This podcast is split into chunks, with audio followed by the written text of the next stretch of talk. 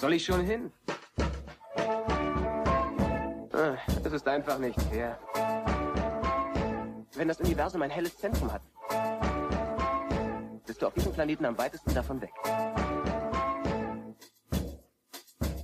Blue Milk Blues. Herzlich willkommen zur elften Folge von Blue Milk Blues, Deutschlands unverfronstem Star Wars Podcast. Das macht überhaupt keinen Sinn. Ähm, egal, ich heiße Tobi und ich freue mich, dass ihr zuhört. An dieser Stelle auch gleich, bevor wir richtig loslegen, ein Shoutout, viele Grüße, vielen Dank an alle, die sich auf die letzte Folge hin gemeldet haben, auf Facebook, auf Twitter, über die Webseite oder per E-Mail. Äh, viele Grüße an Hans-Peter, an Tutti, an Schuh, an Steve, an Thorsten. Freut mich von euch zu hören, freut mich, dass ihr dabei seid und überhaupt freut mich sehr, Feedback zu bekommen. Interessiert mich sehr, was ihr denkt. Ähm, ich find's cool, die Diskussionen im Podcast, dann außerhalb des Podcasts weiterzuführen. Also weiter so. Und wenn ihr schon dabei seid, könnt ihr auch gleich mal auf iTunes eine Bewertung hinterlassen. Ja, jetzt machen wir aber hier weiter. Ähm, für euch sind seit der letzten Folge vier Wochen vergangen, für Marco und mich vier Minuten. Wir sitzen nämlich noch zusammen, der Marco Frömter und ich, und machen jetzt mal weiter mit unserer Nostalgiereise. Für die, die letztes Mal schon zugehört haben, brauche ich den Marco nicht mehr vorzustellen. Für alle anderen, der Marco ist Redaktionsmitglied beim offiziellen Star Wars Magazin, das ihr in Deutschland, Österreich und der Schweiz bekommt oder auch als Mitglieder des OSWFC, des offiziellen Star Wars Fanclubs, dann allerdings in der speziellen Fanclub-Ausgabe als Journal of the Wills. Über das Journal of the Wills und andere Fanzines haben wir das letzte Mal schon gesprochen und genau da wollen wir jetzt eigentlich weitermachen. Was machen wir jetzt, Marco? Ja, was, was eigentlich nur ganz interessant wäre, wenn wir einfach uns mal hersetzen und in diesem großen Berg an Fansigns, der vor uns liegt, einfach mal ein bisschen drum rumblättern. Ja. Da fallen mir bestimmt noch ein paar Anekdoten oder Geschichten ein. Ich greife jetzt einfach mal da so in den Stapel rein und ziehe mal irgendein Magazin raus. Ah, das ist eine interessante Ausgabe. Genau.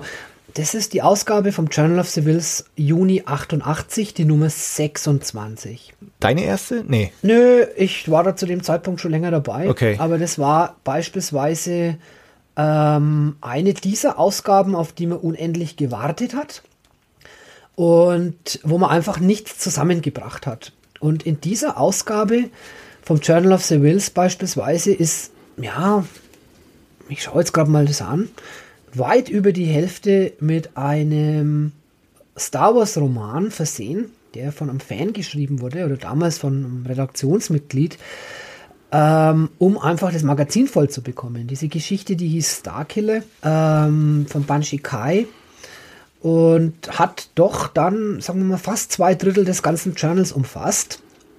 Und das hat man damals so gewählt, dass ja, man einfach wieder mal eine Ausgabe des Journal of the Wills voll kriegt, weil immerhin war unser Ziel ja doch, jede Ausgabe mit ungefähr so 80 bis 90 Seiten zu bestücken.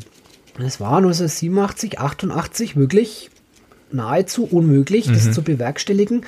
Und dann hat man sich entschieden, diese ähm, äh, Starkiller-Geschichte abzudrucken. War übrigens die Fortsetzung zu unserem Sonderband, die Rebellen-Odyssee. Oh. Ah, da, weil das, das, ich weiß noch, ich hatte mir die Rebellen-Odyssee damals dann gekauft, nämlich im Nachhinein. Brav. Und äh, war immer furchtbar enttäuscht, dass es nicht Rebellen-Odyssee 2 gibt. Dann ist das die. Die Rebellen Aha, Odyssey siehste. 2 wurde in Ausgabe 26 abgedruckt. Kann man die noch nachbestellen? Nee, die, also augenblicklich in Ebay sind etliche ähm, Journal of the Wills drinnen, aber ich sag mal, die 26, die erschien ja auch mit einer relativ geringen Auflage. Das ist auch interessant, wenn man ins Impressum reinschaut, wie sehr die doch dann geschwankt haben. Also die äh, Auflage von der Ausgabe 26 1988 betrug 400. Wow. Ja, jetzt nehmen wir mal einfach die nächste zur Hand. Unsere Skandalausgabe, die Ausgabe 34 vom März 1992. Übrigens das erste Farbcover. Eine nackte Leia, die den C3PO erotisch auf den Mund küsst. Das wäre heute unter den Lizenzvorschriften gar nicht mehr möglich, sowas abzudrucken. Auf der nächsten Seite küsst sie den Han Solo. Da haben wir Auflage von 600 Exemplaren gehabt. Also da kann man dann schon sehen, dass äh, die Sat 1 Ausstrahlung, Ja. wie angesprochen, gefruchtet hat. Beispiel 88 400, vier Jahre später 600. Die Ausgabe Nummer 18, 1985 beispielsweise, müssen wir mal drin blättern, ob wir uns da getraut haben, eine Auflage aufzuschreiben. 800 Exemplare. Echt? 1985. Oh, krass. Und da war auf dem Cover die Evox-Karawane der Tapferen abgebildet. Und vom Prinzip her, wie jedes andere Journal auch, mit sehr viel Leserpost, Convention-Berichten. Früher standen, fanden ja diese ähm, Convention des, Offiz äh, des äh, europäischen Star Wars Fanclubs, wenn ich das offizielle schon so drinnen, Ja, ja. äh, regelmäßig statt in äh, Miltenberg, in Veitsweiler, wo man sich dann einfach anders als heute belanglos getroffen hat, äh, ohne große Kostüme. Gut, wir haben einen Kostümabend auch mal gemacht, aber da ging es im Endeffekt mehr um die Geselligkeit. Eher weniger um Star Wars. Und wir haben einen Wettbewerb drinnen gehabt und die Filmnotizen, die der Robert Albert, Albert damals eingeführt hat. Wir haben natürlich 85 dann im, im europäischen Star Wars Fanclub dann schon ähm, die Problematik erkannt, dass man das Journal of the Wills nicht nur mit äh, Star Wars Material füllen kann. Deswegen hat der Robert damals diese Filmnotizecke eingeführt, abgekupfert natürlich von Filmmagazinen, wo man auch über Star Wars andere Materialien äh, äh, berichtet hat. Ähm, was in dieser Ausgabe auch sehr interessant ist, es gab wir früher, in- wir sind in 1985 im Mai. Immer noch in Ausgabe 18. 18. Okay. Ja, da haben wir, wir haben natürlich im europäischen Star Wars Fanclub, das gibt es heutzutage auch nicht mehr, so Untergruppen, Interessengemeinschaften, Mhm. Interessentengruppen gehabt. Äh, die sind damit aufgelistet. Da gab es beispielsweise eine Interessentengruppe Mark Hamill in Bremen, Hm. eine Interessentengruppe Harrison Ford in Flensburg und eine Gruppe mit Carrie Fisher in äh, Gelnhausen äh, eine Interessentengruppe Material, heute wird man Merchandising dazu sagen, in Bremerhaven, einen David Prowse Fanclub in Hannover, einen Super 8 Verein. Super 8 war also für uns äh, Oldschooler natürlich damals auch noch ein Thema. Heute muss man es jemandem erklären, was Super 8 ist. In Oppenheim, bei Frankfurt, glaube ich, ist es. Dann haben wir eine Interessentengruppe Soundtracks in Weiden in der Oberpfalz. Eine Interessentengruppe in Com äh, Comics in Bremen gehabt. Eine Interessentengruppe Modellbau in Gersthofen, unweit von Augsburg weg. Eine Interessentengruppe Fantasy. Ähm, dann gibt es Regionalgruppen des europäischen Star Wars Fanclubs, beispielsweise die Regionalgruppe Schleswig-Holstein in Brettstedt, eine Regionalgruppe Hessen-Saarland, Köln, Berlin, Österreich, Ruhrgebiet, Schweiz. Die Gruppenleitung dieser ganzen Untergruppen, die oblag damals dem Jens Schmidt aus Bremen, der natürlich im Star Wars Fandom seiner Zeit eine ziemliche Größe war, den wir auch für dieses äh, Buchprojekt interviewt haben, was der sich noch erinnert. Also rundum äh, ganz interessante äh, Ausgabe, die Nummer 18 von 1985. Jetzt haben wir da Ausgabe Nummer 40, die Macht kehrt zurück im Dezember goldenen 93. Äh, schwarzes Cover mit einer goldene, goldenen Darth Vader Büste drauf. Äh, zu dieser Zeit wurde natürlich dann auch schon Abstand von der Schreibmaschine genommen. Äh, das Layout Ja, ja. in verschiedenen Schriften äh, gemacht mit Computer und äh, war auch mutig von uns einen Erscheinungstermin Mitte März 94 für die nächste Ausgabe anzukündigen. Haben wir natürlich wieder mal nicht geschafft, aber die Ausgabe Nummer 40 Dezember 93 umfasste also keine 400, keine 800, sondern 2000 Exemplare. Wow. Also das beantwortet jetzt die vorherige Frage so mit dem Auf und Ab. Also 93 war unschlagbar. 2000 Mitglieder. Dann gehen wir einfach noch einmal knapp 10 Jahre zurück. Die Ausgabe Nummer 19 vom Juli 1985 war eine Notausgabe mit einer Auflage von ca. 800. Also wohlgemerkt, kurz nach Return of the Jedi lediglich 800 Exemplare als Auflage. Und dann 1993, wo kein Film weit und breit in Sicht war, nur durch Sat 1 und, und die neuen Romane 2000. Die Ausgabe von Juli 85, die war von uns ja ein bisschen anders vom Inhalt und auch vom Cover. Ähm, da haben wir damals den, den Schauspieler des Science-Fiction-Films Starman abgebildet. Also das Journal of Civils Nummer 19 von 85 ist das einzige in der ganzen Clubgeschichte, das kein Star Wars Cover ziert. Wohlgemerkt schon damals aus Not, weil wir einfach nicht mehr wussten, was können wir bringen. Ja. Und äh, dann auch sehr ausführlich die, die Filmnotizen vom Robert Eiber. Da berichtet er zum Beispiel über den Film Enemy Mine, der damals in den Bavaria Filmstudios in München gedreht wurde die, äh, der Film Labyrinth, der zwar weitläufig auch was mit äh, ähm, Lucasfilm zu tun hatte, aber völlig fremd war in einem Star Wars Fan sein. Die Goonies wurde darüber berichtet. Ähm, was haben wir da noch alles Interessantes? Ja, einen ziemlich ausführlichen Artikel über Starman selbst. Bisschen Reflexionen äh, zu Harrison Ford in Der einzige Zeuge. Aber auch natürlich für uns deutsche Star Wars-Fans exotische Artikel wie erstmals beispielsweise über die Zeichentrickserien Droids und Evox, wo äh, über neues Merchandising berichtet wurde, was in Deutschland dann nie gelandet ist. Mhm. Wo auch sehr viele deutsche Sammler heute noch nicht alles komplett haben. Dann gab es äh, sehr interessante äh, äh, Briefaktionen zum Thema die Evox-Karawane der Tapferen, wo also die äh, Leser ihre Meinungen zum neuen Star Wars Abenteuer in Anführungsstrichen äh, mitteilten und der Film also zerrissen wurde bis ins kleinste Detail. Also die Enttäuschung über diesen Film war immens. Ist der damals eigentlich angekündigt worden, so als Star Wars geht weiter oder hier der neue Star Wars Film? Weißt du das noch? Nein, also ich kann mich sehr gut erinnern, als ich hier in Rot ähm, 1900 85 mit meinem BMX unterwegs war und am Kino vorbeifuhr, sah ich das Ankündigungsplakat zu die Evox. Und da war natürlich der Eric Walker abgebildet im orangen ähm, Kombi ja. mit typischer Star Wars Waffe in der Hand und Evox. Mein erster Gedanke war natürlich, Mensch, das ist ein junger Luke Skywalker. Der spielt vor Star Wars und wir sehen die Vorgeschichte und ich bin heimgefahren damals und dann voller Euphorie. Und als der Film dann kam, äh, lief dann bei uns in Rot nicht einmal im Kino, weil er also eigentlich schon zum Scheiden verurteilt war, äh, bevor er ins Kino kam.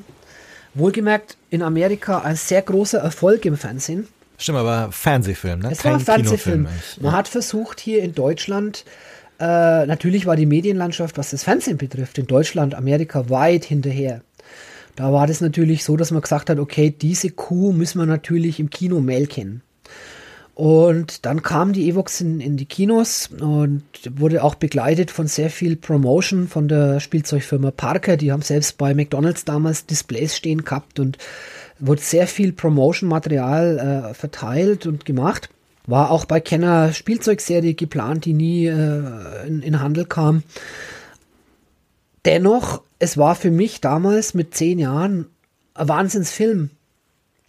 Allerdings auch eine kleine Enttäuschung, weil es war halt eben nicht der junge Luke Skywalker. Mhm. Aber es war nur die Ankündigung, ein Film aus dem Star Wars-Universum. Mhm. Der Film war damals, ja, ich will jetzt nicht sagen so schlecht im Kino, aber nicht gerade besonders erfolgreich, sodass also 20th Century Fox für die Fortsetzung kam vom Endor gar nicht mehr zur Verfügung stand. Ähm, in Deutschland ist dann Kampf vom Endor, also der zweite Teil, ein Jahr später gekommen im Verleih von MGM. Und da hat man natürlich dann, was die Ankündigung betraf, sich ziemlich weit aus dem Fenster gelehnt. Ich erinnere mich noch ans Ankündigungsplakat 1977 Krieg der Sterne, 1980 die Rückkehr der Jedi-Ritter. Wohlgemerkt, okay. das haben sie vertauscht. Und 1983 das Imperium schlägt zurück. Und jetzt 1986 ein neues Abenteuer Kampf vom Endor. Okay, wir Fans dachten damals, okay, Return of the Jedi endete mit der Schlacht um Endor und jetzt ist halt noch einmal Kampf um Endor. Aha. Es war aber eine Fortsetzung vom Ewok-Film. Äh, der Film ist hier in Deutschland noch mehr gefloppt als der Vorgänger, mhm. obwohl er meines Erachtens besser war. aber man hätte die Filme mit Sicherheit damals im Fernsehen erfolgreicher bringen können. Aber es hat nicht sein sollen. Das ZDF hat beispielsweise für 1984 angekündigt, Krieg der Sterne auszustrahlen. Das ist nie passiert. Die deutsche Fernsehlandschaft war für solche Sachen einfach noch nicht reif genug. Wir haben damals Bud Spencer geschaut und äh, Convoy mit Chris Christopherson und das war einfach das Nonplusultra im Fernsehen. Star Wars war einfach noch nicht, oder das deutsche Fernsehen war einfach für Star Wars noch nicht bereit. Ja, Wahnsinn, dass es auch bis 1990 gedauert hat, äh, dass die zum ersten Mal ausgestrahlt wurden. Ne? Es gab 1990, als dann Sat 1 das geplant hat, auch im Fandom natürlich Rücksprache. Ich erinnere mich noch, da waren damals also nicht nur die Augsburger äh, involviert, sondern auch die, die äh, Fanclubs in Berlin die beispielsweise gefragt haben, Mensch, was könnten wir denn da machen und, und so weiter. Und da gab es also auch wirklich ernsthafte Gespräche 1990, das Star Wars Holiday Special in Deutschland auszustrahlen. Auch nie passiert. Gott sei Dank. Ja. nee, Star Wars Holiday Special, das ist ein heißes Eisen natürlich. Äh, für mich gehört es irgendwo dazu, auch ähm, wenn mich jetzt viele dafür hassen, aber es hat, wenn man beispielsweise den ähm, Cartoon teilnimmt mit dem Boba Fett, der war ganz gut gemacht und äh, hatte ein paar schöne Sachen drinnen. Wenn man jetzt beispielsweise den Gesang von der Carrie Fisher ausblendet oder das ewige Wookie-Getümmel und die überschüssigen Auftritte von irgendwelchen Rockbands, ob's dann bleibt nichts mehr übrig, also war es doch nicht gut. Ja, ich meine, das, ich, ich glaube, das vergisst man heutzutage auch oft. Ne? Also jetzt gerade mit, mit Holiday Special, Ewok-Filmen und Droids, Ewoks Cartoon-Serie, wenn man jetzt, wenn man sich heutzutage beschwert über, über manche Sachen, die da zu Star Wars rauskommen. Ich meine, es war ja auch nicht so, dass in den 80er Jahren nur gute Sachen rauskamen. Nee, das ist zweifelsohne, dass es da irgendwelche äh, ja, Fehlgriffe, Fehlschläge gab. Das ist okay. Star Wars Holiday Special ist halt irgendwo so ähm, kleine, ja, wie soll ich sagen, mir fällt kein Wort ein, so schlecht. Zeitdokument. Es ist, es ist so, ja, es ist nicht alles Gold, was glänzt und wo Star Wars draufsteht, aber ja. dennoch es ist ein Stück Star Wars Geschichte. Für mich gehört es dazu. Ich habe beispielsweise in den 90er Jahren mal ein Buch über Star Wars Holiday Special geschrieben, wo ein Skript drinnen abgedruckt ist und so weiter. Also ich habe schon gewisse Affinität für, mhm. für solche schrägen Sachen. Ich stehe auch auf Kitsch an Weihnachten. ähm, es ist Teil der ganzen Geschichte, genauso wie Droids und Evox. Evox immerhin so erfolgreich, die Cartoonserie, dass es eine zweite Staffel geschafft mhm, hat. Ähm, warum die heute noch nicht komplett auf DVD oder Blu-ray erschienen, ist mir auch fraglich.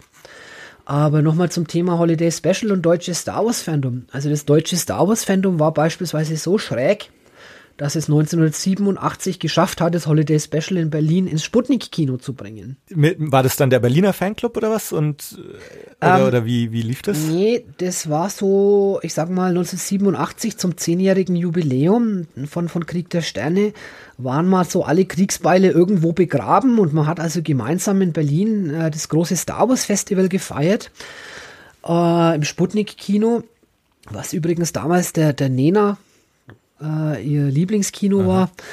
war. Äh, da hat man damals Star Wars Convention eben gemacht, um dieses zehnjährige Jubiläum zu feiern. Das die, natürlich die Augsburger Fraktion damals, Dirk Bartholomew, Robert Eiber und der Oliver Denker, die sind da auch hingefahren, gab natürlich coole Berichte. Und da haben die damals dann in diesem Kino tatsächlich das Star Wars Holiday Special damals vorgeführt. Das Kino war danach kaputt. Aber es gab natürlich 1987 auch so kleine Anekdoten, gerade da. Äh, am gleichen Wochenende, als in Berlin das zehnjährige Jubiläum gefeiert wurde, haben die in Los Angeles damals von Starlog die zehnjährige Convention dort gemacht mit mhm. Lukas persönlich. Der George Lucas war da auf der Bühne, eine, glaube ich, der wenigen Conventions, wo er überhaupt aufgetreten ist. Und dann war die Idee da, Mensch, wir wissen ja, in welchem Hotel das ist, da rufen wir jetzt einfach mal in Amerika an der Lobby an und fragen mal einfach nach irgendeinem Fan.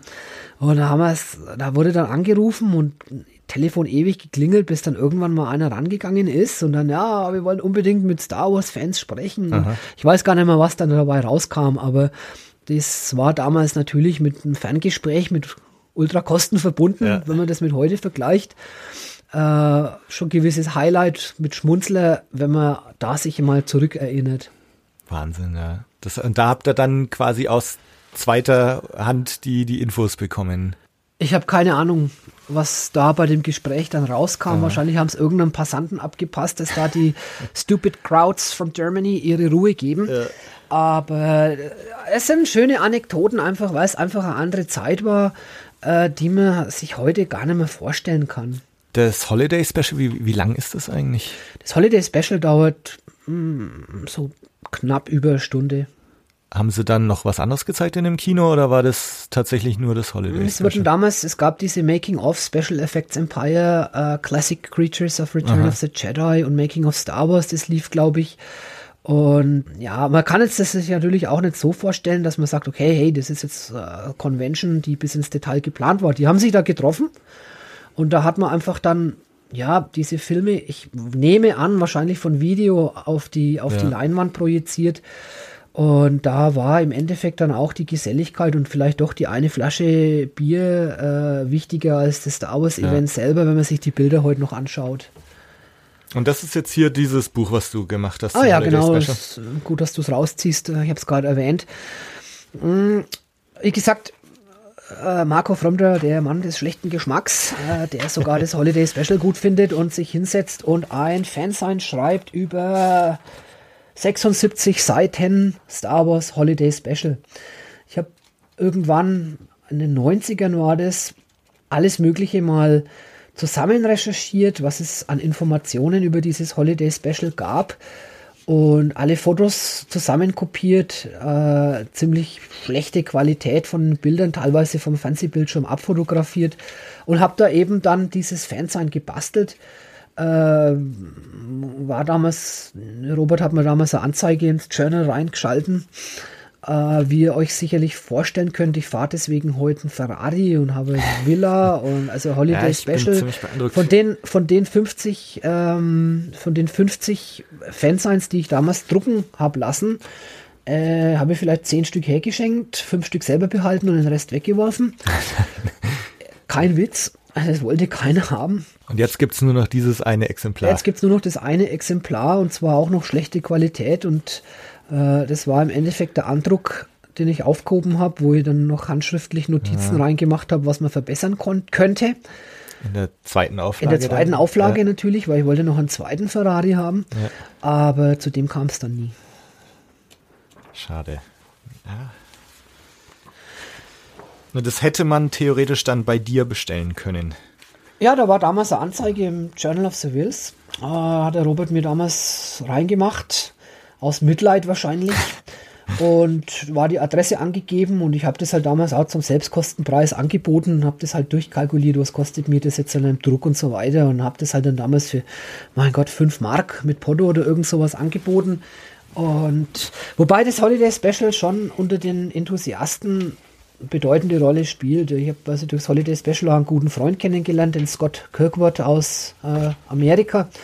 Der kam extra mal rüber, war dann auch auf einer Convention in, in Köln damals bei uns.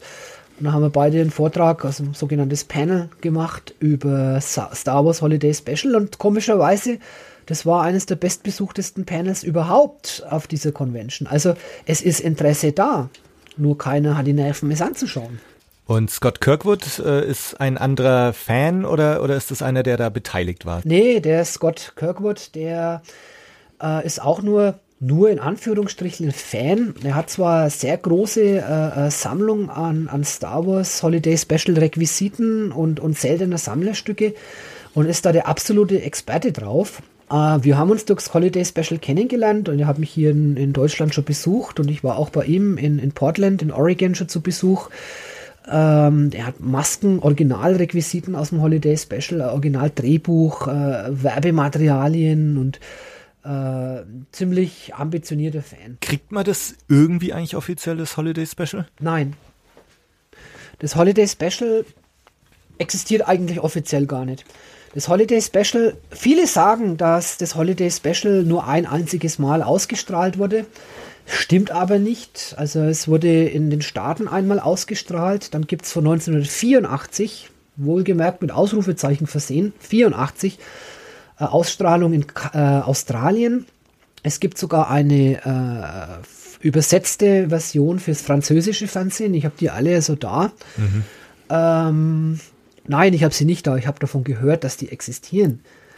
Ähm, französische äh, Übersetzung gibt es vom Holiday Special, was im französischen Fernsehen auch gelaufen ist. Also ich glaube, das Holiday Special dürfte ein gutes Dutzend Mal gesendet worden sein. Aha. Ja, ich habe ich hab das.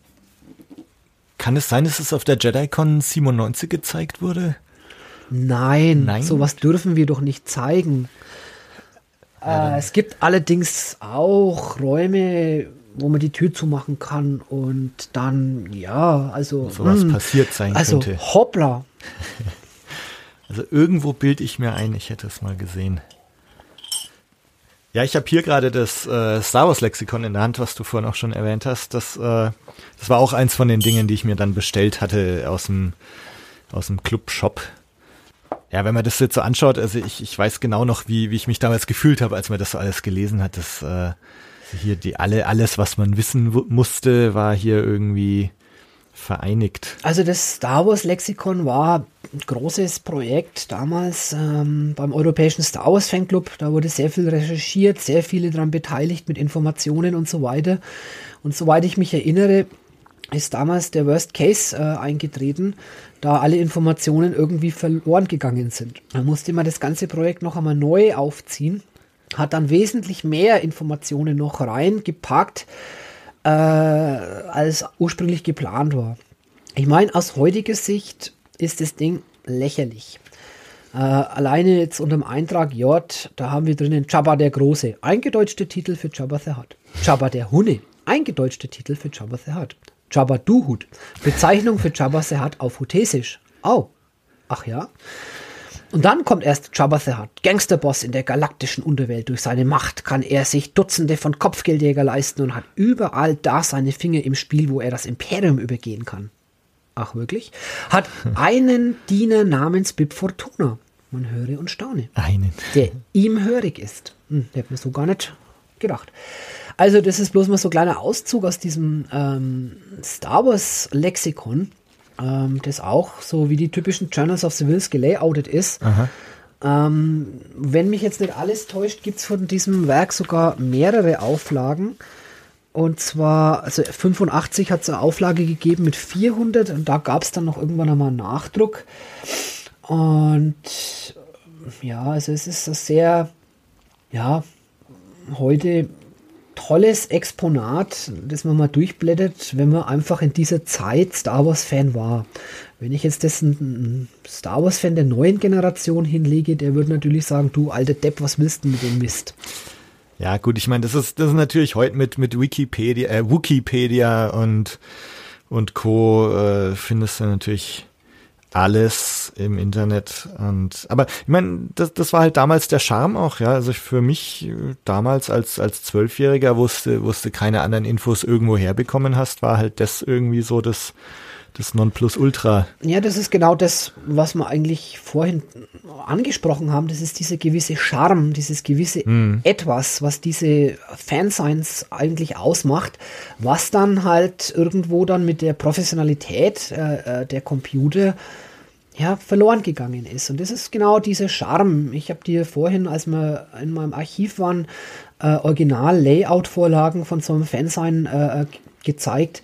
Und da sieht man einfach auch, was da für eine Mühe drinnen gesteckt hat, das auszuschneiden, zu kleben, zu layouten, aufwendig mit Tuschefülle. Äh, irgendwelche Schwarz-Weiß-Zeichnungen zu machen. Und da war unser Robert Alber natürlich absolutes Ass der war da Künstler oder ist da künstlerisch begabt. Der hat äh, uns dann so kleine Bildchen gemalt für gewisse Rubriken und alles mit Tuschefülle in einer Perfektion, in einer Perfektion, wie man es heute mit dem mhm. Computer gar nicht mehr hinkriegt. Wir haben mit Rubbelbuchstaben gearbeitet. Sowas, weiß nicht, ob sowas überhaupt noch jemand kennt. Äh, Abziehbilder, wo man Überschriften gerubbelt hat äh, mit Skalpell, wo man irgendwelche Buchstaben vom Papier gekratzt hat und dann mit der Schreibmaschine drüber geschrieben hat. Also, äh, und das ist genau der Charme, der sich natürlich auch in diesem Star Wars Lexikon wiederfindet. Ja, also das äh, habe ich damals von vorn bis hinten durchgelesen. Hast du so einen Einblick, wie das entstanden ist? Also wurde da der Roman und der Film irgendwie, also das, das waren wahrscheinlich die Hauptinfoquellen, oder? Dass man da einfach zusammengetragen ja, hat, was könnte man da jetzt. Also natürlich war es so, äh, zu dem Zeitpunkt, da gab es ja, jetzt lass mich bitte das Richtige sagen, zumindest Krieg der Sterne und das Imperium schon auf VHS-Videokassette. Als Kaufvideo damals 300 D-Mark dann gab es als Alternative natürlich die Super 8 Filme, die teilweise auf eine Viertelstunde runtergekürzt waren pro Filmrolle. Das waren natürlich die Quellen, wo man sich dann eben informiert hat. Natürlich hat man auch die Comics hergenommen von Marvel oder, oder EHPA. Und was natürlich für uns damals die Nonplusultra-Informationsquellen waren, das waren die drei Art-of-Bücher, die ja. in Amerika erschienen mhm. sind. Äh, da steckte natürlich sehr viel Information drinnen, wo man auch rausholen hat können. Und dann in Deutschland sind die bei Bastei Lübbe dann irgendwann rausgekommen, ne, glaube ich. Also ich habe, weil ich habe die auch, ich äh, ja, das waren die mit dem schwarzen Cover dann. Genau, genau, genau. richtig. Die kamen das Drehbuch war noch mit drin, glaube ich. Auszüge aus ja. dem Drehbuch, so viel ich weiß, und auch etliche geplante Szenen, beispielsweise der diese diese Lavahöhle, wo der Imperator drinnen sein hätte sollen, mhm. und etliche nicht verwendete Sachen als als äh, Zeichnungen. Aber was ich noch viel schöner finde, weil ich jetzt das auch gerade sehe, das ist der Comic vom Achim Dörr, Han Solo und der Schatz vom Bandaru. Es ist auch Fan sein, aber mit einer Liebe zum Detail gemachter Comic, äh, der aus heutiger Sicht ja, unbezahlbar ist, finde ich. Das ist äh, ein Comic-Heftchen mit, mit 40 Seiten die damals dann vom äh, offiziellen, äh, vom, sage ich wieder offiziellen Star Wars Fanclub, vom europäischen Star Wars Fanclub dann publiziert wurde. Und da hat also der, der Künstler, der Achim Dörr, sich wirklich ins Zeug gelegt und hat da ein Comic-Heftchen hingelegt, wo ich eigentlich heute noch jeden ans Herz legen kann, sich das mal anzuschauen. Ja, das, das haben wir auch bestellt damals. Das ist eine in sich geschlossene Geschichte, ne? Ich muss jetzt ganz ehrlich sagen, ich liebe dieses Comic-Heftchen zum Anschauen, aber ich habe es noch nicht gelesen. ähm, ich schaue jetzt gerade mal, aus welcher Zeit das ist. Auf jeden Fall noch eine Zeit mit, mit vierstelliger Postleitzahl. Ähm, oh ja, dieses Comic-Heftchen hat damals doch sage und schreibe 8 D-Mark gekostet. Ui. Das war so Mitte der 80er Jahre doch schon ganz schönes Geld. Also ich erinnere mich noch, das äh, Cinema Magazin hat 1985 5 D-Mark gekostet. Mhm. Und wenn es dann natürlich so Comic für 8 Mark, da steht es Juli 1985, mhm. war schon habiger Preis, aber ich sage mal, das Kunstwerk als solches definitiv wert. Was hat man, gerade hatte ich, ah ja, hier die Rebellen-Odyssee, das war auch so ein Ding, was ich. Ah, genau, hier, da steht dann hinten, also Rebellen-Odyssee, Banshee Kai. Ja, das war ein Künstlername vermutlich. Der Nö, das ist da wirklich ein Name. Echt? Ja. Okay. Ähm, genau, und dann steht hinten drauf Coming Soon, Rebellen Odyssey 2. Ja, die äh, haben wir halt dann, dann um ein Journal zu füllen, da drin vertragen. Ja, das sollte ich mal. Die Geschichte ist, also das habe ich wirklich damals verschlungen. Ähm, ganz, ganz toll gemacht. Also für das, dass es ein Fan Werk war zu dieser Zeit, sehr gut recherchiert, es hat einen sehr, gut rot, sehr guten roten Faden, liest sich sehr gut äh, und dann natürlich mit Artwork von irgendwelchen Fans ähm, garniert. Also wirklich, das sind kleine Kunstwerke. Ja, also das, weißt du noch, spielt es nach Episode 4 oder weißt du? Das Die Rebellen Odyssey spielt definitiv nach Episode 4 weil ja da äh, Han Solo und Luke Skywalker schon als Team auftreten. Mm, ja. Und sich wahrscheinlich noch um Leia streiten. streiten. Genau. Natürlich ein ähnliches äh, Projekt. Es ist dann in, in im Jahr 1994 erschienen des Corellian Tales, ist auch ein Sonderband äh, von, vom europäischen Star Wars Fanclub, ähm, ist genauso aufgebaut, so vom Prinzip her wie die äh, Rebellen-Odyssee. Äh, ganz, ganz lange Geschichte. Das Buch hat fast 160 Seiten mit Tagebucheinträgen äh, aus dem Star Wars Universum und also sind einzelne Geschichten über die Corellianer. Damals ziemlich äh, mutiges Projekt. Immerhin auch mit einer, mit einer Auflage von 500 Exemplaren erschienen. Ja, also da sind schon die einen oder anderen Schätze damals gedruckt worden. Das kenne ich gar nicht. Also ich, es gab noch ein anderes, glaube ich, ne, so eine so eine Story-Sammlung, ähm, weil die hatte ich mir auch gekauft. Ja, es gibt natürlich ähm, verschiedene. Jetzt beispielsweise ähm, habe ich jetzt hier noch einmal ähm, aus dem Jahr 1985 auch äh, äh, ja, Romanheftchen von Peter Grandl. Das Buch heißt The Force. Da schreibt er also über die Macht äh, es gab sehr viele solche äh, äh, Fangeschichten, die dann auch so semi-professionell unter die Fans gebracht worden mhm. sind. Also da gab es schon noch weitaus mehr, auch von den Berlinern und so weiter. Ich sehe gerade, das, das Corellian Tales ist von 94. Das, äh Für 500 Euro kannst du es haben. okay. Ich okay. komme nachher nochmal auf dich zurück. Ja, das, das, äh, das war dann ja eigentlich voll in meiner ESW-FC-Zeit. Also zumindest als, als Leser und ab und zu Kontributor. Ähm, aber das äh, haben wir irgendwie nicht gekauft damals, komischerweise. Weil ich, ich, ich bild mir ein, es gab noch irgendwie so eine andere Story Collection, die ich mir damals auch bestellt hatte und, und weiß immer, dass noch angekündigt war, es kommt mal wieder eine. Hatte da auch irgendeine Story mal hingeschrieben, weil also diese Rebellen-Odyssee, das hatte mich damals schwer beeindruckt und dann habe ich eben auch meine eigenen Stories geschrieben der Höhepunkt war dann wirklich die eine, so eine Layer-Story, die ich, die im Journal dann auch gedruckt wurde und der Oliver Denker hat die, die Illustration dazu gemacht. Ach, das war die Geschichte, die FSK 18 war mit der Layer. Nee, leider nicht. Ach, leider nicht. Aber das können wir ja noch nachholen. Was im, im, Star Wars Fandom, ich blätter jetzt gerade im Corell, Corellian Chronicle von äh, die Nummer 11 äh, aus dem Jahr 1983 von der Star Wars Fan Association, das war die DIN A4 Zeitschrift auch ziemlich gut gemacht und ziemlich üppig. Radio Wars.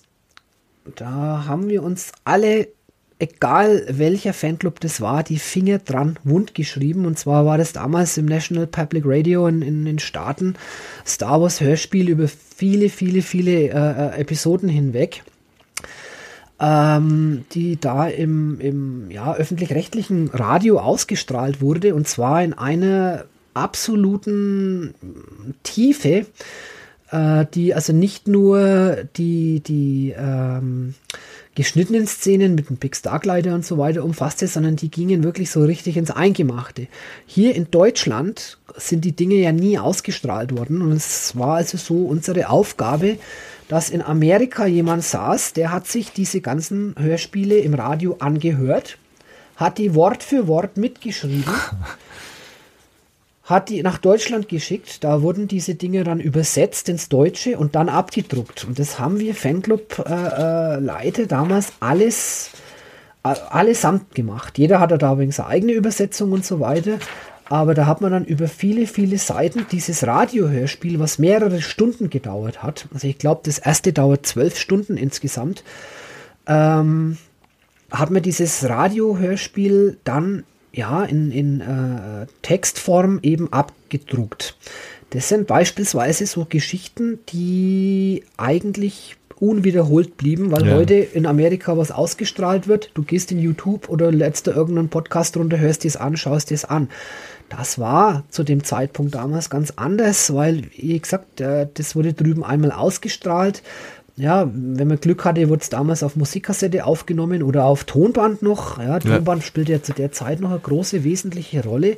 Ja, und dann wurde das mitgeschrieben, übersetzt und abgedruckt. Und hier jetzt alleine in der Ausgabe haben wir 1, 2, 3, 4, 5, 6, 7, 8, 8 Seiten Radio Wars und alles akribisch, ohne Fehler, ohne abgetippt. Tippfehler mit der Schreibmaschine ja. abgetippt. Ja, was da eine Arbeit drin steckt. Was findet man noch alles? Ja, Neuigkeiten von Kenner beispielsweise. Was es denn auf der Spielwarenmesse in Nürnberg so alles Tolles gab mit Fotos. Der Krieg der Sterne, da, also überall noch vom Krieg der Sterne die, die Rede. Im Spielzeugland, äh, da ging es damals um die äh, Star Wars Deutschland Show, als dann Parker äh, in verschiedenen Kaufhausketten riesengroße Verkaufsdisplays aufgebaut hat und äh, mit einem unwahrscheinlichen Aufwand äh, diese ganzen Spielzeuge äh, an den Mann bringen wollte, aber das war schon zu einer Zeit, wo der Kampf um Star Wars eigentlich schon als verloren galt. Da hat man mit ähm, Masters of the Universe beispielsweise zu kämpfen gehabt und ja, die Zeit war da einfach in einem Umbruch. Ja, Masters, das, äh, also bei mir war der Kampf von vornherein entschieden. Ich war als, als fünf, sechs, siebenjähriger war ich voll auf, auf Masters geeicht. Ja, ich kann mich nur an die Kelloggs Kelloggs Schachteln erinnern, Ja, wo kostenloses ja, genau. Masters of the Universe Aufkleber drinnen waren. Genau, das, da ging es bei mir los mit Ja. Kellogg's, glaube ich. Ja, also diese Zeit hatte schon wirklich was ganz, ganz Besonderes. Ähm, ich blätter weiter in, in, in den Fansigns. Hier ist beispielsweise ein Bericht. Der eine oder andere kann sich vielleicht noch an den Wim Tölke erinnern. Der hatte damals diese ja, Samstagabendshow, der große Preis mit dem Wum und dem Wendelin. Stichtag für den großen Preis. Samstag in acht Tagen hieß es da immer so schön. Und da war im Februar 83 war die Barbara äh, Thormehlen zu Gast, die dann beim großen Preis Fragen zu Star Wars beantworten durfte. Das war damals eine Sensation, dass überhaupt im deutschen Fernsehen was über Star Wars gebracht wurde und vor allem über in, in einer seriösen Sendung mit dem Wim Tölke äh, äh, über Star Wars philosophiert und, und, und geraten wurde. Man muss sich das vorstellen, das war kein legerer Thomas, Thomas Gottschalk, sondern es war damals stocksteif. Da saßen die Kandidaten mit Krawatte und, und äh, äh, Smoking äh, äh, da und der Wim Tölke mit Krawatte und da und dann auf einmal war das Star Wars beim großen Preis. Natürlich, die Barbara damals, äh, die hat Fragen bekommen, die waren nicht ganz fair, das muss man jetzt nach den allen Jahren schon noch zugeben und hat also den, den großen Preis auch nicht abgeräumt, aber immerhin, es war mal Star Wars im Fernsehen. Und das ist genauso dieses, ne, so, wenn's du sowas kriegst oder irgendwie das, das kleinste Teil, das, das war irgendwie schon was Besonderes. Definitiv. Mein großes Fable ist ja wirklich das Sammeln von alten Videoaufzeichnungen aus dieser Zeit. Ähm, da gibt's die schrägsten Sachen. Da gibt's zum Beispiel ein Video mit dem Harald Junke, der Ingrid Steger und dem Ilja Richter, wo sie Star Wars Lieder singen in einem Snowspeeder. Äh, es gibt aus dieser Zeit wirklich so tolle Videoaufnahmen und es ist halt einfach alles irgendwo vergessen worden. Man müsste eigentlich immer da einen Film drüber drehen. Ja, ja. Hier, ich habe gerade, äh, also wirklich Zufall nur, ich habe gerade das Journal Nummer 44 rausgezogen. Da ist meine Story, Layer of Xi. Okay, Story von Tobias Meinl, Illus von Oliver Denker. Ein paar Seiten. okay, ja, toll. Ja, und wie kam es dazu, dass du dann gerade über die Leia einen Bericht geschrieben hast? Nee, das, das war, das war eine Story. Das, das ging wie sie, ähm, vom Bush das, das äh, Stormtrooper, äh, das, das äh, Outfit bekommt, ähm, Ah, um sich dann in. Jabba's Palast einzuschleichen. Ja, ich habe halt ähm, damals, ich weiß nicht, dann ich habe mal eine Han Solo Story geschrieben, eine ziemlich lange, dann hier die Leia Story, dann habe ich mal eine Wedge Antilles Story geschrieben, halt was was mich gerade so inspiriert hatte und so und ja, also irgendwie das war so so eine Sache, die ich so als 14-jähriger Ja, das war ja hab. damals dann auch so die Zeit, als dann die, die JediCon 1994, ja äh, ja lass mich überlegen, das müsste auch Köln gewesen sein, wo das stattfand. Da haben wir ja dann den Dave Prowse da gehabt, den Anthony Daniels und unseren Kollegen Steve Sansweet. Das waren dann schon so die ersten Schritte zur Professionalität Ja, der ja. Conventions. Also 1994 war ja die erste große JediCon überhaupt von uns. Und ja, also da erinnere ich mich noch sehr lebhaft an diese Zeit. Da dann diese Conventions natürlich auch groß äh, äh, aufgeführt worden sind. Das war also wirklich, ja, das war im Oktober 1994 in Köln und dann erstmals also auch richtig mit Stars aus, aus Amerika, mit dem Steve Sansweet, äh, der Anthony Daniels, der den C3PO gemacht hat, der war da und das war halt das erste Mal so richtig auch Stars zum Anfassen. Die waren sehr umgänglich damals und das ist auch das, was die Jedi-Cons ja sehr ausgemacht hat, dass die Stars sich dann ja auch dann nach dem Auftritt dann einmal mit äh, zum Bierchen oder äh, Snack irgendwo zu jemandem an den Tisch gesetzt haben und der Spaß kam bei diesen Geschichten natürlich äh, auch nicht zu kurz. Aber es war, wie gesagt, der, äh, langsam der Schritt hin zur Professionalität. Äh, zur gleichen Zeit gab es dann auch im Mitteldeutschen Rundfunk äh, einen Film über den europäischen Star Wars Fanclub. Dann gab es im ZDF einen Beitrag, damals die rote Couch. Stimmt, das habe ich auch gesehen. Ja. Äh, es war eigentlich so, wenn ich jetzt drüber nachdenke, gab es gar keine richtig große Star Wars-Flaute. Weil das Thema Star Wars doch irgendwo immer aufgegriffen wurde und aufgewärmt wurde. Ich meine, natürlich für die Allgemeinheit äh, äh war das Thema tot.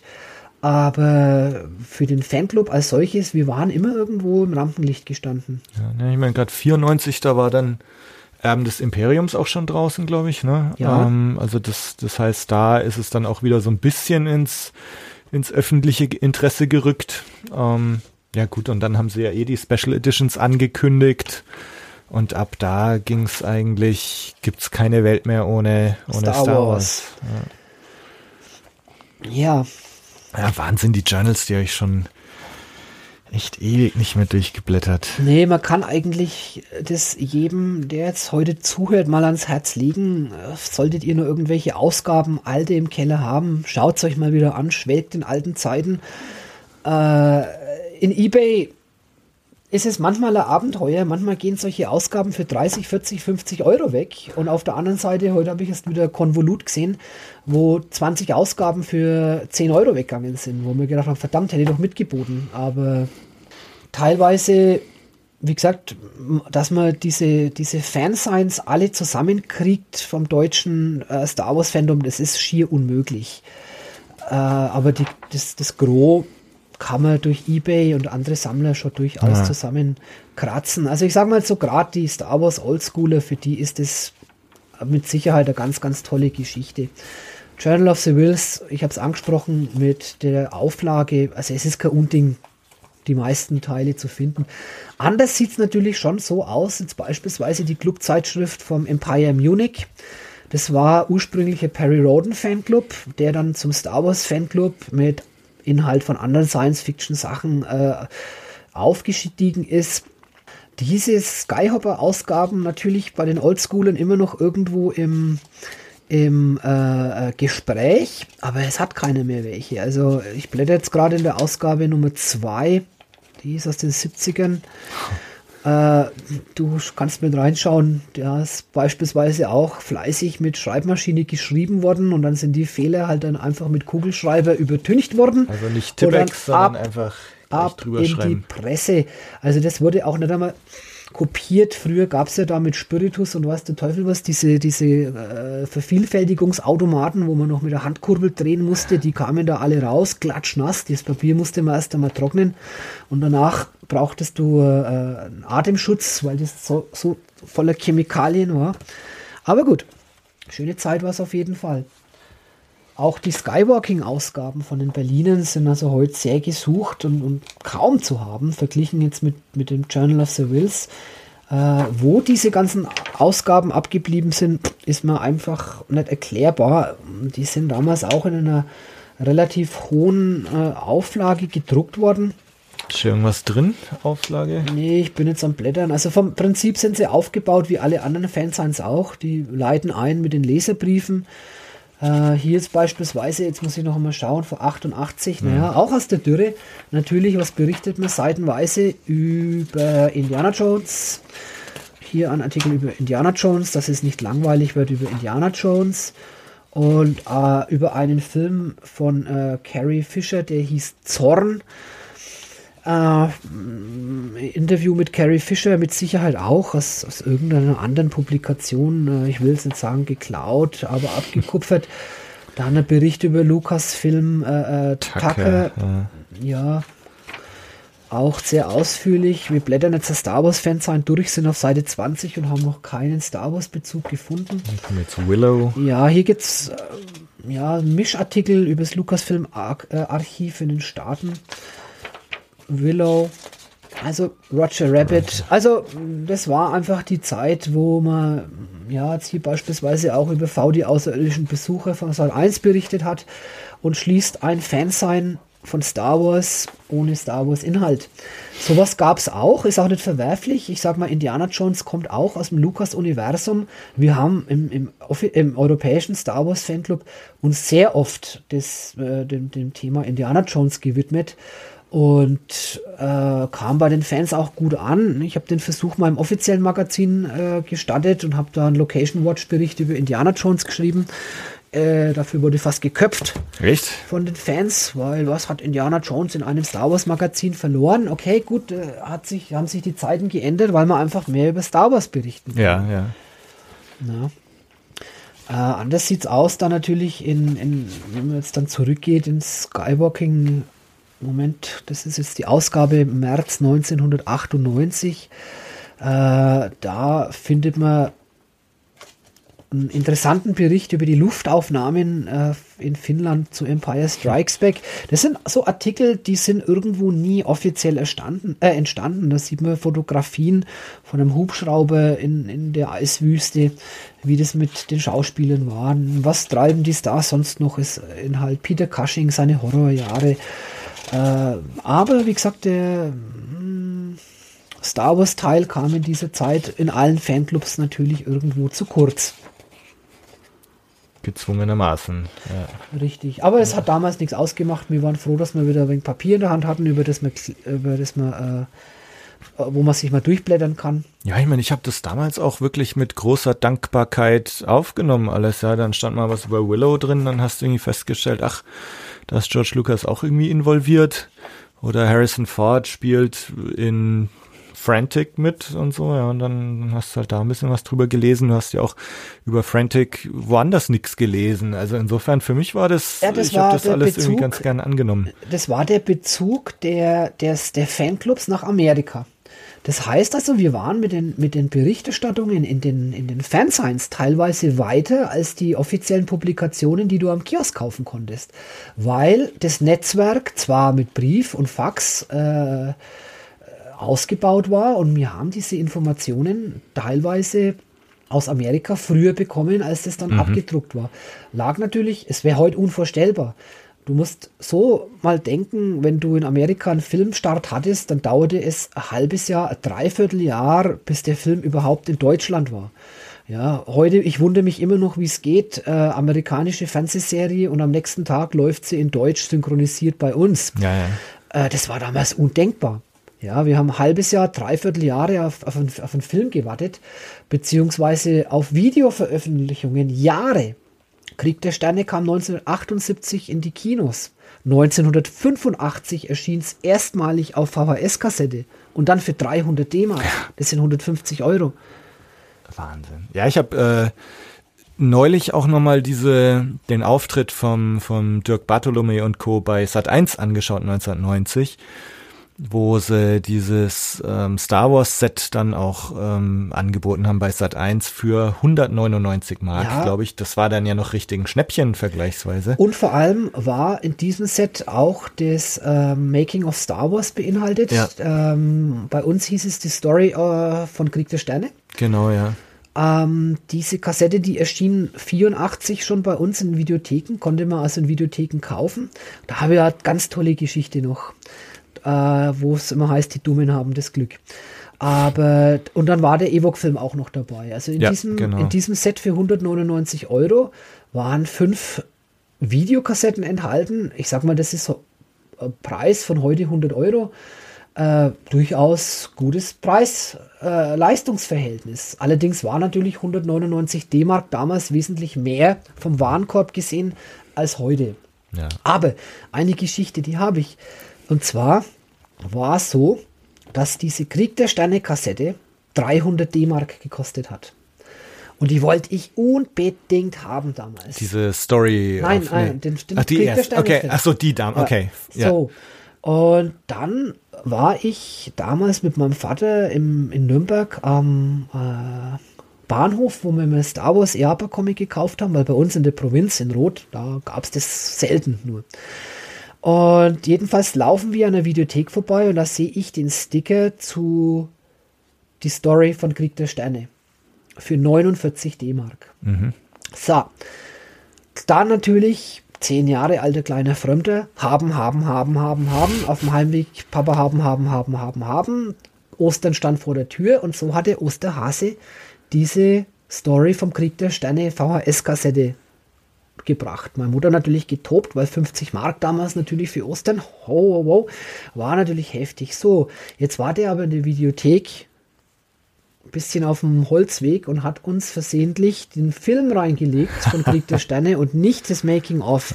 Somit habe ich 250 Euro gespart und ich war damals der Held, weil ich Krieg der Sterne auf VHS hatte. Sau gut. Aber die, die Story von Krieg der Sterne hast du bis heute nicht, oder? Doch, die habe ich dann den- schon gekauft, weil die kostete ja bloß 49 Euro. Ja, okay. Was heißt bloß? Das war damals äh, Menge Geld natürlich. Ähm, die habe ich dann schon auch bekommen, weil ein bisschen Enttäuschung war dann schon dabei, obwohl ich mich gefreut habe, dass ich den Film habe.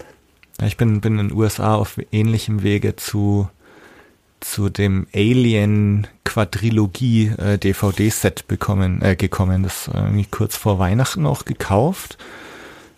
Äh, Es war irgendwie 10 Dollar billiger, so habe ich es mitgenommen, haben ein paar CDs als Weihnachtsgeschenke gekauft. Und das, der, der Gesamtpreis äh, war komplett unter dem, was es eigentlich hätte sein müssen. Und dann habe ich die Verkäuferin noch so angeschaut, so, also so meine Kreditkarte gezückt und noch Mhm. so fragend geschaut und dann sagt sie noch so, ja, äh, brauchst nicht so schauen, das, das geht allen so und zwinkert so oder wie auch immer. das Und, sind die Zufälle, die man einfach mal braucht. und dann habe ich halt gezahlt und bin gegangen und habe dann festgestellt, dass die halt wirklich äh, dieses, dieses Set hat, die mir komplett einfach so gegeben. Weiß nicht, ob die an dem Tag gefeuert wurde oder ob sie mich gut fand oder was, aber. Ja. Hätte ich vielleicht noch mal hingehen müssen Ja, und sie ja, zum Alien-Schauen einladen ja, ja, sollen. das, äh, da habe ich wieder schon gezögert. Ja. Story of my life. ja, ähm, ich glaube, lassen wir es mal dabei. Sehr gerne. Also, was wir noch drüber labern können, ist beispielsweise so, was ein wenig so in Deutschland noch passiert ist. ja. Freizeitpark Geiselwind. Oh. Ja. Da, da können wir noch, da können wir noch, können wir jetzt drei Folgen draus machen. Ähm, aber ich Also- glaube, vielleicht heben wir es uns tatsächlich mal für, für weitere Folgen noch auf oder so. Ja, also, genau, dann belassen wir es jetzt einfach mal dabei. Marco, vielen, vielen Dank. War wirklich wahnsinnig interessant. Komm jederzeit wieder vorbei. Ich glaube, für die Zuhörer war es auch echt interessant, mal ein bisschen auf so eine Zeitreise zu gehen. Ähm, vielleicht könnt ihr echt mal ein paar alte Journals zusammenkaufen auf eBay oder schaut mal in, in die aktuellen Versionen des offiziellen Magazins rein. Oder nehmt euch Markus Aufruf zu Herzen und schreibt mal wieder einen Artikel, malt mal wieder was, macht irgendwas, schickt's zum Magazin. Wer weiß, vielleicht habt ihr ein bisschen Inspiration gefunden in diesen letzten beiden Folgen. Wir freuen uns jetzt jedenfalls erstmal auf Rogue One. In knapp zwei, drei Wochen ist es soweit. Ich bin echt wahnsinnig gespannt. Da reden wir natürlich in der nächsten Folge drüber. Bis dahin, haltet die Ohren steif, macht's gut. Bis zum nächsten Mal. Ciao.